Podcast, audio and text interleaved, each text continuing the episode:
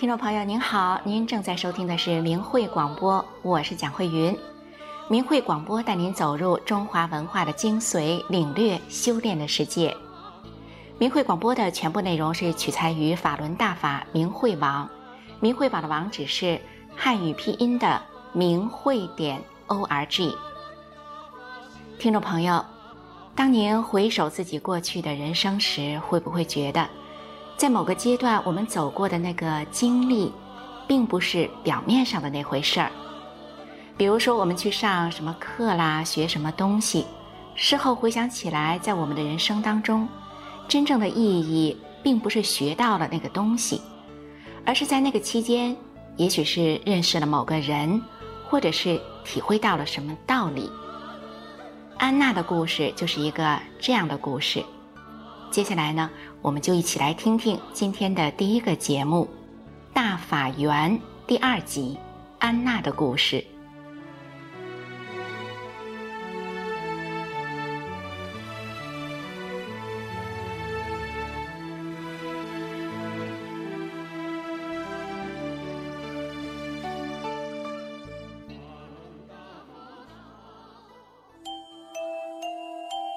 您现在收听的是明慧广播电台。您现在收听的是明慧广播电台。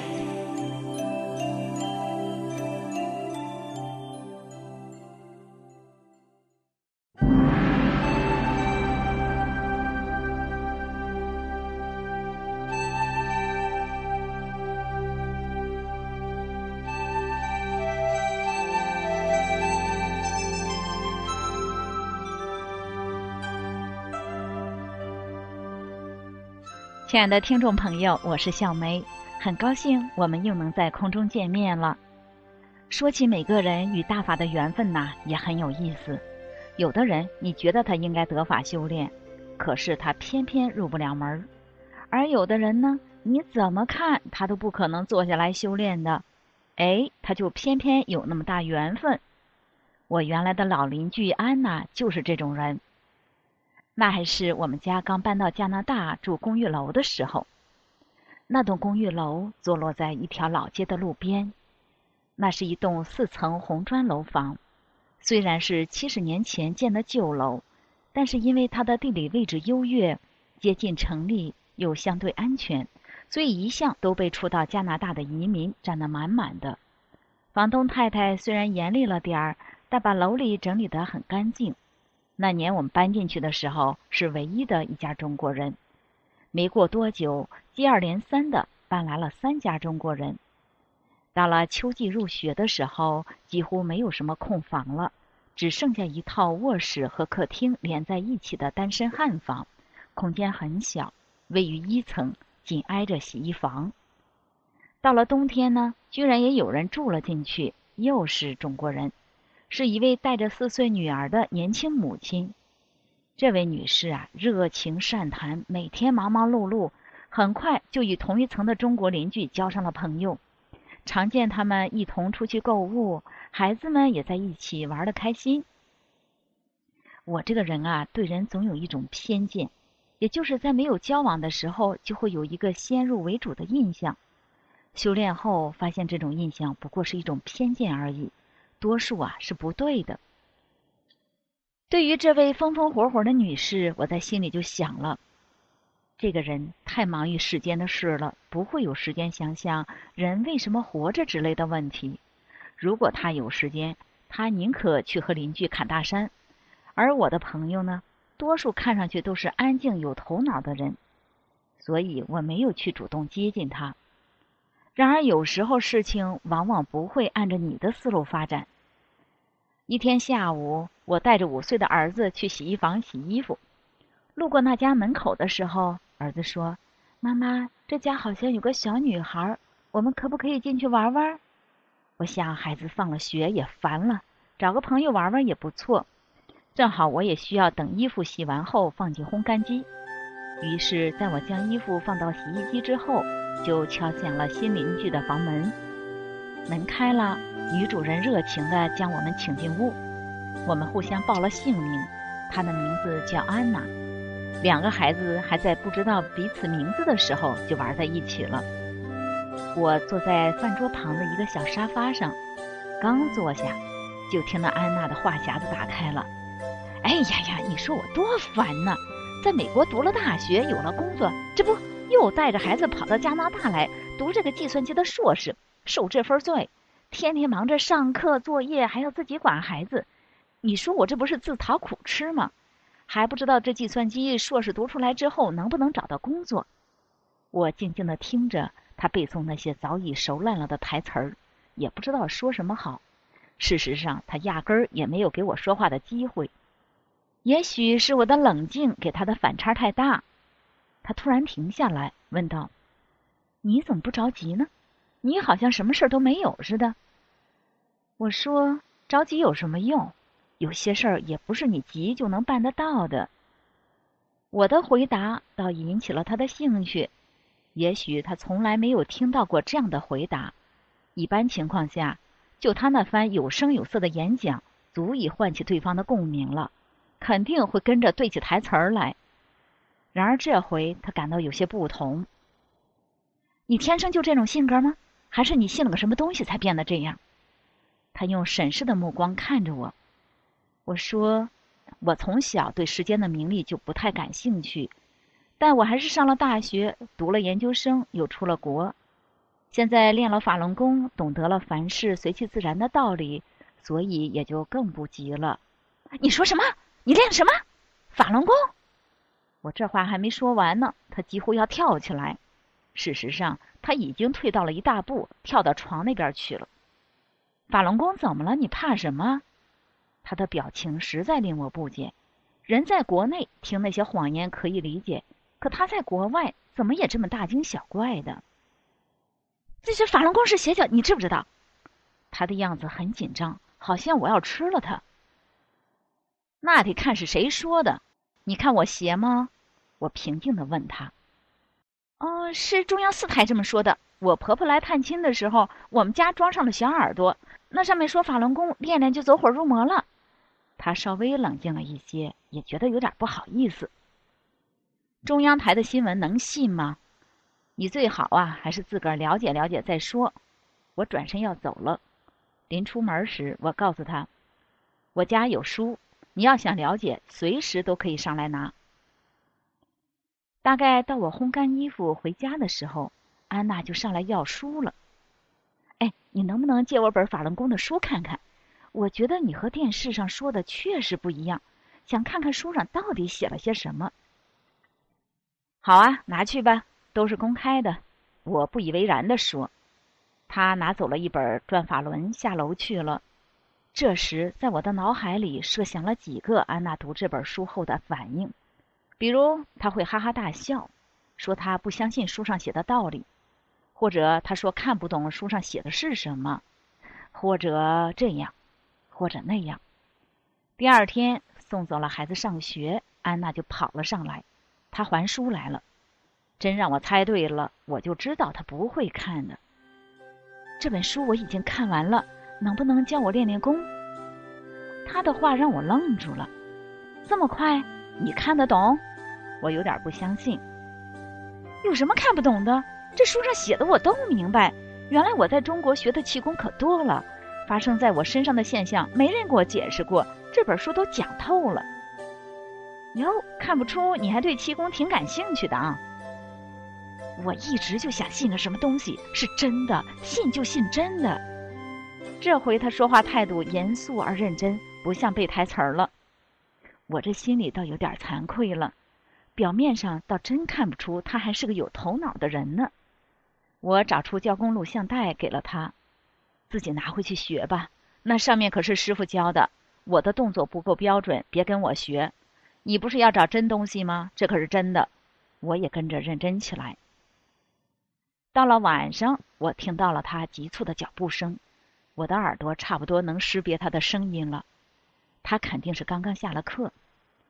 这回他的眼睛瞪得圆圆的，迫不及待的对我说：“你猜怎么着？我这么学着师傅的样子一比划，就感觉一股热流传遍全身。我不骗你，怎么法轮功这么神呐？”我发现他已经在称呼师傅了，听上去还挺自然，看来他缘分还真是不浅呢。这有什么稀奇的？我第一次练功的时候就感到小腹部位法轮的旋转呢。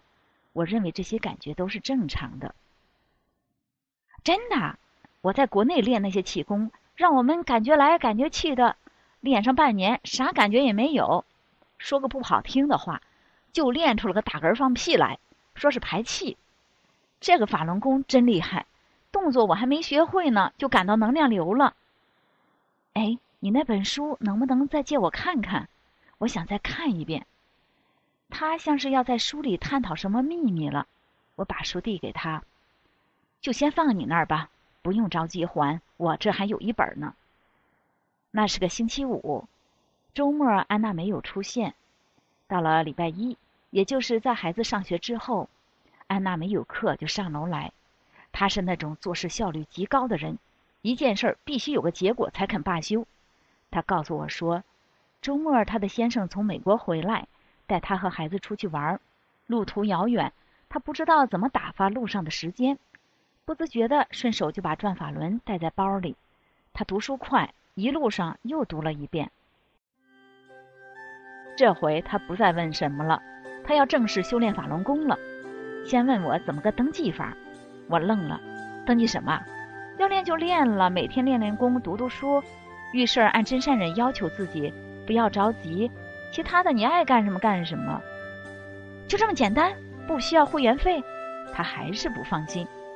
我呢，只花了七块人民币买了一本书，练功点上的阿姨为我录了练功磁带，就这些。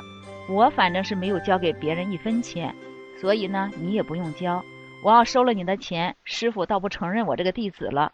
这可是书上明明白白写着的。就这样，这位新邻居很快变成了我的同修。我们一起出去练功，一起到外地开法会。后来，安娜的先生在美国申请到了移民，他和女儿又搬回美国。在那里，他很快找到了一份年薪不错的工作。两年后，又生了一个胖儿子。要说安娜和女儿在那栋楼里住的时间并不长，她的解释就是。也许就是为了得这个法才去的加拿大吧。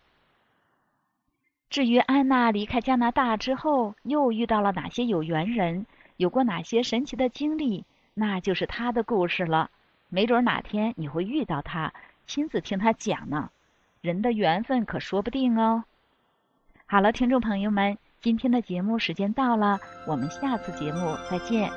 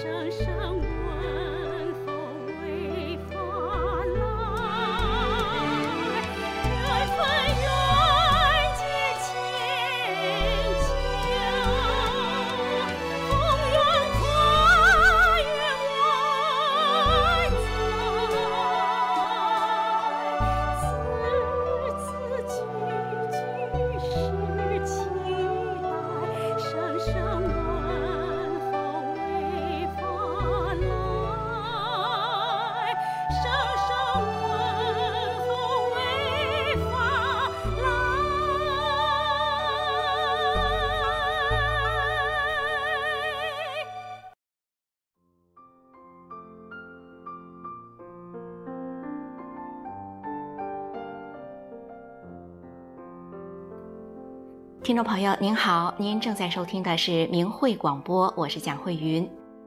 明慧广播的首播时间是每周五的晚上九点到十点。如果您错过了今天的部分节目，您可以在第二天的周六下午一点到两点收听我们的重播。明慧广播的全部内容是取材于法轮大法明慧网，明慧网的网址是汉语拼音的明慧点 o r g。人们都说啊，缘分是一条线，这条线呢可以让人联系上，但是联系上之后，人怎么对待还是要看当事者的。所以呢，我们才经常听见有人说要珍惜缘分。缘分虽然到了，但是珍惜与不珍惜是看每个人的。就像我们很珍惜每周与您在空中交流的机会，也希望呢您与我们一样是珍惜这个缘分的。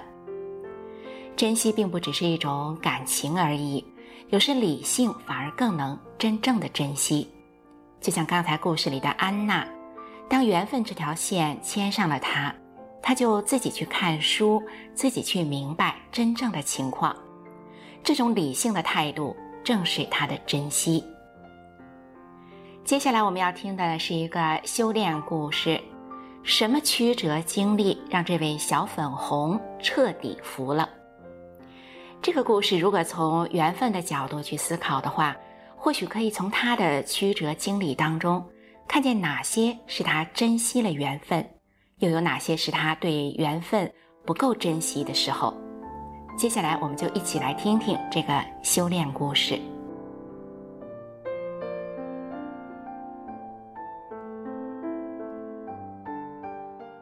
听众朋友您好，我是宋阳，今天为您分享的故事是。什么曲折经历让这位小粉红彻底服了？今天我们故事的主人公王丽莎，曾经是一个无神论小粉红。她来到多伦多留学，然后在多伦多生活了十多年。现在，她已经不再是个小粉红了。那么，是什么曲折的经历让她转变了呢？下面就让我们一起来听听她的故事。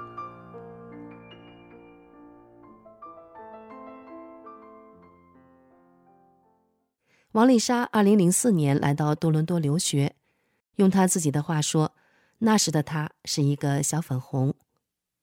在多伦多，丽莎经常看到法轮功学员在唐人街、皇后公园、电视塔、中领馆前等地拉横幅，横幅上写着“法轮大法好，真善忍，全球退党大潮”等。有的横幅上还写着“停止活摘法轮功学员器官”。但是丽莎根本不相信这些是真的。丽莎从来没有接触过法轮功，她对法轮功的最初印象是2001年中央电视台报道的天安门自焚事件。电视中一个人打着坐、全身烧黑的画面，对当时年纪还很小的丽莎来说太过刺激，以致她一直记忆犹新。当时她非常的震惊，并对这件事感到不可思议。虽然丽莎当时也有纳闷的地方，怎么一个人都烧糊了，却没有喊叫、挣扎，还能一直保持打坐的状态而纹丝不动呢？但是她也没有仔细的思考这个疑点，更没有兴趣花时间了解。她的生活和法轮功又没有什么交集，所以她对法轮功的认识和许多人一样，是按照中共的宣传。官方媒体上说什么，他就听什么、信什么。十多年来，无论春夏秋冬，丽莎在多伦多总是能看到这些法轮功学员。他的朋友们说，肯定是给了钱，这些人才天天站在那里。不给钱，谁去呀？丽莎也觉得朋友们的说法有道理，因为对她来说，她相信中共说的。法轮功围攻中南海是想颠覆政权，法轮功背后有美国支持，所以有人付钱，这个推论是很合理的。丽莎甚至觉得法轮功学员是精神有问题的人，是会伤害别人的人，所以她看到这些人一直是避而远之。有一次，丽莎去中领馆办事，出门右转，刚好碰上发传单的法轮功老奶奶。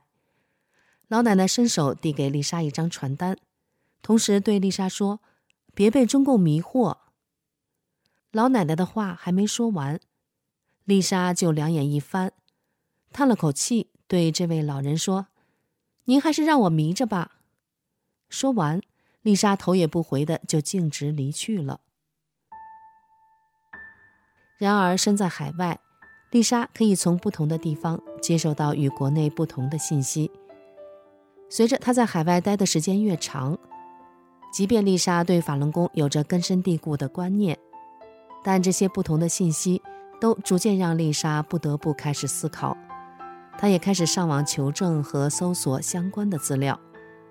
后来有一个朋友告诉丽莎，她的同学在广州军区当军医，那位同学亲口告诉她，一开始领导告诉军医，他们做器官移植用的是死刑犯的器官，这些死刑犯犯了罪，用他们的器官不要有心理负担。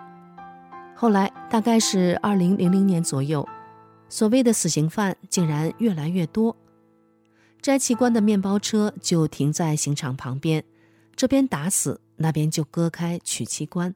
被摘器官的人往往还没咽气。军医们一台摘取器官的手术，每个人会分到一万块钱。朋友说的这件事很刺激丽莎，丽莎开始想，法轮功学员说的或许是真的。但她实在无法相信，报纸、电视上天天歌颂的党会做出贩卖活人器官的勾当。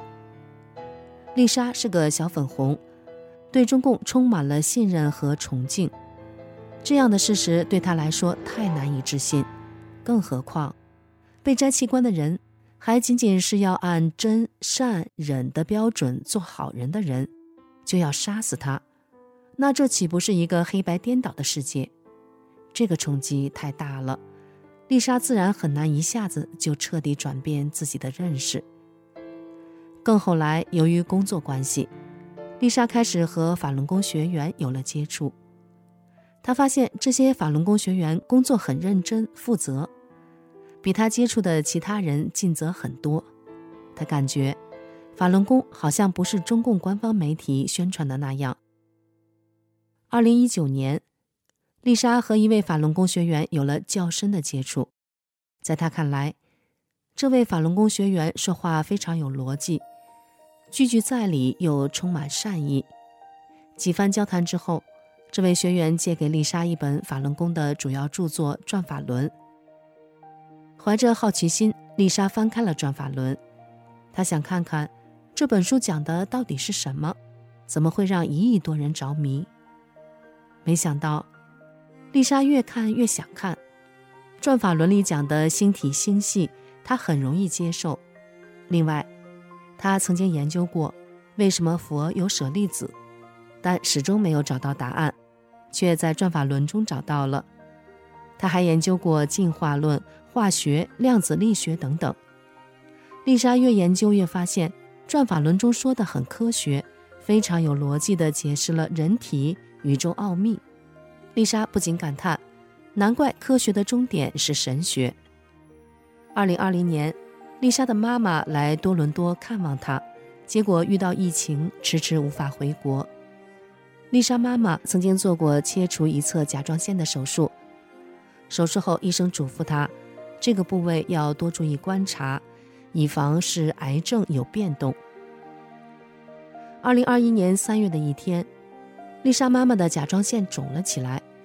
丽莎妈妈感到呼吸困难，一直流眼泪，这已经是第二次了。这次丽莎妈妈实在憋得受不了了，感觉快要不行了。丽莎赶紧陪妈妈去医院看急诊。因为疫情，医院只允许病人一个人进去。丽莎妈妈不懂英文，对自己要单独面对外国医生非常害怕。无奈之下，丽莎和妈妈只好回家了。这时，丽莎认识的那位法轮功学员告诉丽莎，让妈妈念“法轮大法好，真善人好”这九字真言试一试。丽莎心想，一不花钱，二没损失，不如就试试。她就对妈妈说：“疾病谁也代替不了您，我是您的孩子，也无法代替您。我呢，也不知道九字真言有没有用。您要么疼着，要么就试试，您自己选。”听了丽莎的一番话，妈妈开始默念九字真言。第二天一大早，丽莎就急迫地问妈妈：“感觉怎么样？”结果，妈妈当天晚上就感觉呼吸时脖子不那么难受了，眼泪也止住了，并且可以入睡了。妈妈说：“昨天晚上睡得很好，不胀痛了。”妈妈还告诉丽莎说：“我还做了梦。”梦？什么梦呀？丽莎好奇地问。妈妈说。我梦见一团黑色的东西从身体里飘走了。丽莎听了，惊讶地睁大了眼睛，感觉太不可思议了。她心里想：“那不就是《转法轮》书中说的业力团吗？《转法轮》书里有提到过，说业力是黑色的物质，人有病和这些业力有关。”丽莎心想：“难道妈妈念了这九字真言？”法轮功师傅在帮妈妈清除这些业力了。从此之后，丽莎的妈妈每天都念九字真言，她的睡眠变好了。几天之后，丽莎妈妈在梦中看到蓝色的光芒和黄色的光芒交相辉映，柔柔温暖的光洒向她。她不知道那些是什么，只是感到很舒服，很好。两周之后。丽莎推荐妈妈看《转法轮》，看了没一会儿，丽莎妈妈就靠在沙发上睡着了。丽莎回到房间忙自己的事，突然外面传来妈妈的尖叫声。丽莎赶紧从房间里跑出来，大声地问道：“您怎么了？”“好疼，我好像吞下去两颗球。”妈妈这样告诉丽莎。同时，妈妈摸着甲状腺部位又说。有人把这拉起来，把结节割掉了。哎呦，真疼！丽莎立刻想起《转法轮》书中讲过，师傅为学员清理身体、把病灶拿掉的事情。她高兴地告诉妈妈说：“是师傅帮您把病灶拿掉了，您不会有事的。”后来，丽莎妈妈回国后做了全面的检查，医生告诉她一切正常。现在。丽莎妈妈每天都念九字真言。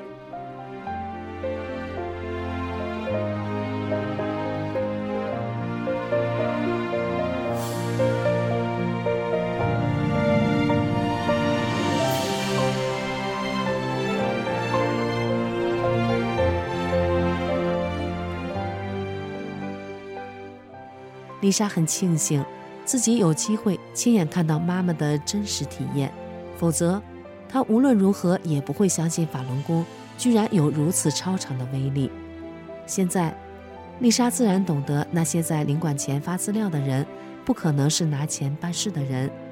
她通过阅读《转法轮》，已经逐渐明白了法轮大法的珍贵。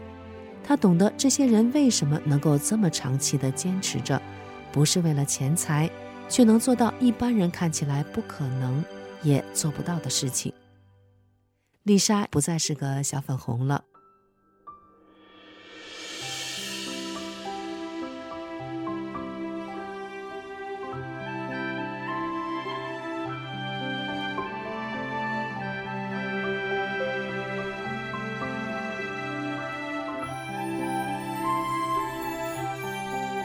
听众朋友，让这位小粉红彻底服了的曲折经历就讲到这了，感谢您的收听。我们下次再见。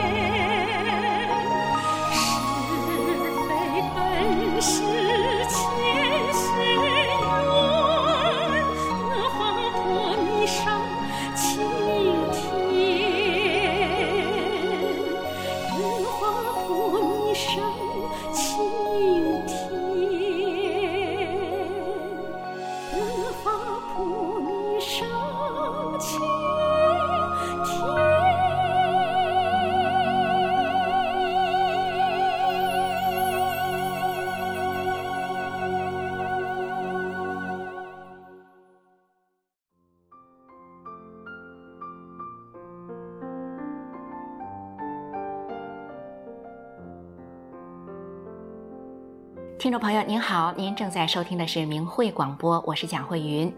明慧广播带您走入中华文化的精髓，领略修炼的世界。明慧广播的首播时间是每周五的晚上九点到十点，重播时间是每周六的下午一点到两点。其实啊，我们人能够真正理性清醒的活着，这并不容易，因为呢，我们人都容易有观念。而观念呢，又容易形成偏见，所以当故事里的 Lisa 遇到跟她发资料的法轮功学员时，她压根儿没有想过要看看资料里说的是什么，资料说的有没有道理呢？人因为观念造成偏见的现象非常普遍，每个人或多或少都有。只是呢，很多中国人对法轮功所形成的偏见，是因为中共的媒体所刻意塑造出来的结果。当周围的人都跟自己一样抱着一些偏见的时候呢，就更不容易觉察自己的认识是一种偏见了。全世界的法轮功学员们都在讲真相，就是因为珍惜大家此生能够相遇的这样一个缘分。接下来我们来收听明慧电台的天音净月节目《相逢在中土》。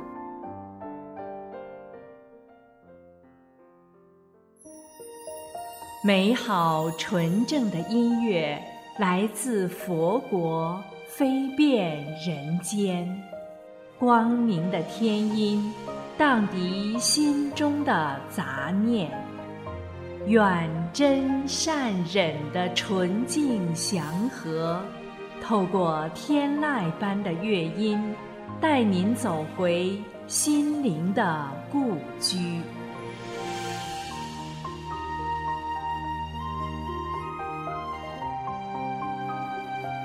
亲爱的听众朋友，您好，欢迎您收听明慧广播电台的天音静乐。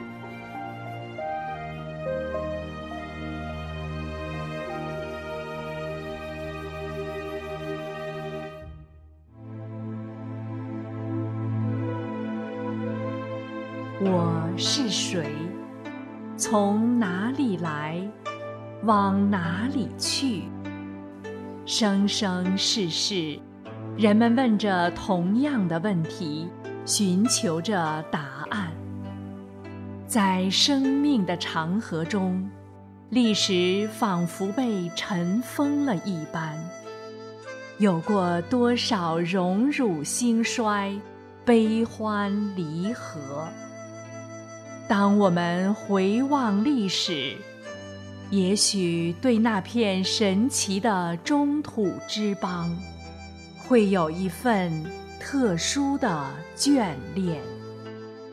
那来自遥远中土的深深情怀，正在悄然呼唤着，呼唤着久远的记忆。今天节目的一开始，让我们一起来欣赏一首女高音独唱《中土情怀》。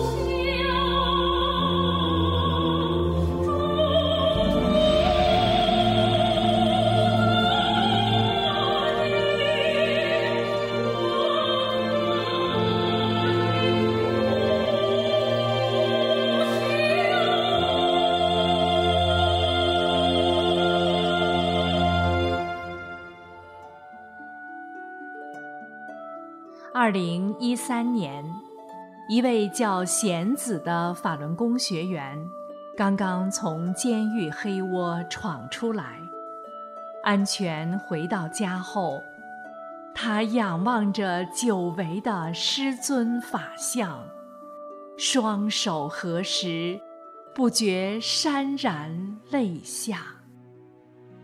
他回想在监狱里。几经酷刑折磨，都是在慈悲伟大的师尊保护下，才得以一次次走过巨难，甚至死而复生。于是，他把千言万语，用看过的一首诗，谱了曲，唱了出来。以此来表达内心对师尊慈悲保护和巨大承受的深深感恩。请听男声独唱《盼师归》。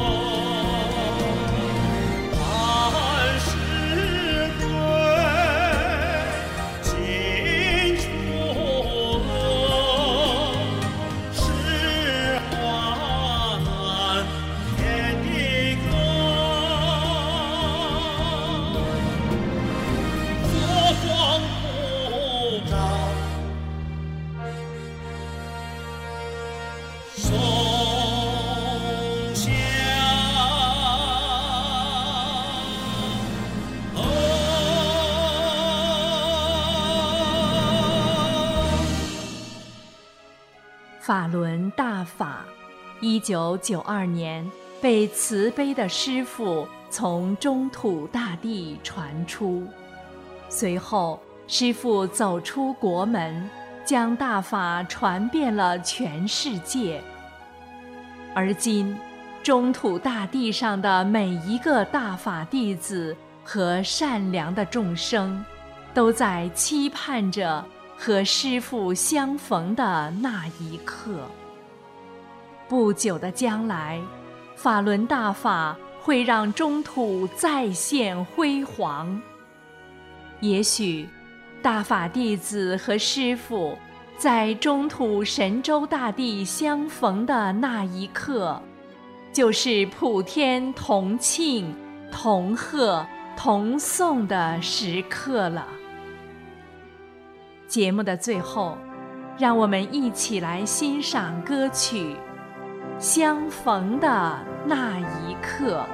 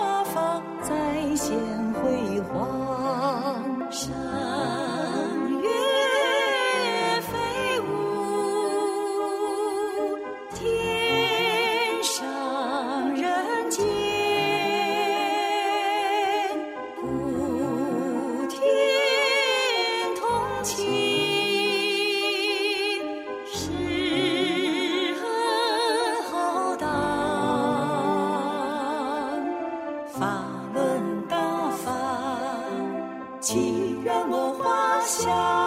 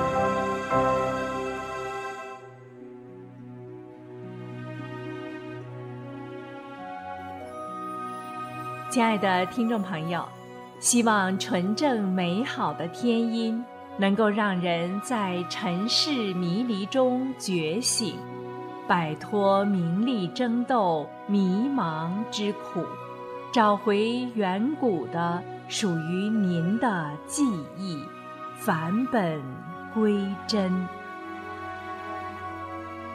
今天的天音净月节目就为您播送到这里，感谢您的收听，下期节目我们再见。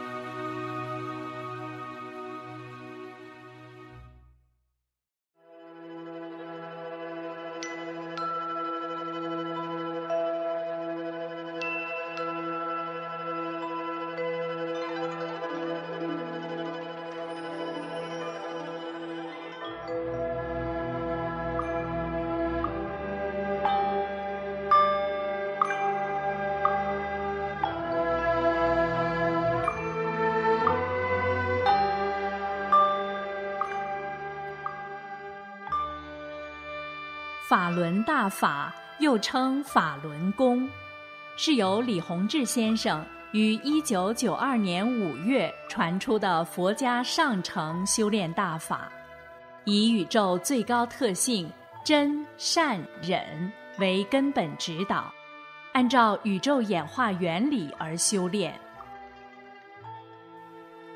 法轮大法直指人心，指出真正修炼。就得按照真善忍的标准修炼自己的这颗心，叫修心性。李洪志先生在法轮功的主要著作《转法轮》一书中写道：“心性是什么？心性包括德，德是一种物质，包括忍，包括悟，包括舍。”舍去常人中的各种欲望、各种执着心，还得能吃苦等等，包括许多方面的东西。人的心性方方面面都要得到提高，这样你才能真正提高上来。这是提高功力的关键原因之一。法轮大法还有修命的部分。这就要通过功法动作去练了。法轮功的五套功法包括四套动功和一套静功，动作简单易学，一上来就把修炼者身上能量淤塞的地方打通，在极短的时间内排除体内的废弃物质，净化身体。完整的一套性命双修的修炼方法，那就既要修又要练，修在先，练在后。不修心性，只练动作是不能长功的。动作是圆满的辅助手段。法轮大法圆融明慧，动作简练，大道至简至易，在理论上。完全不同于其他传统的修炼方法，不同于各家各门派的炼丹学说。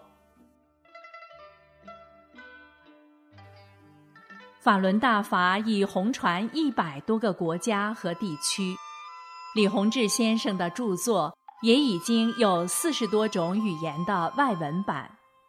欢迎登录明慧网，免费阅读大法经书。观看李洪志先生九天讲法班录像。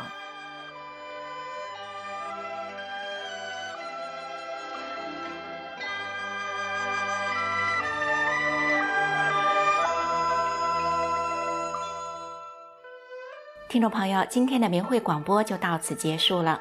明慧广播的首播时间是每周五的晚上九点到十点。如果您错过了今天的部分节目，您可以在第二天的周六下午一点到两点收听我们的重播。感谢您的收听。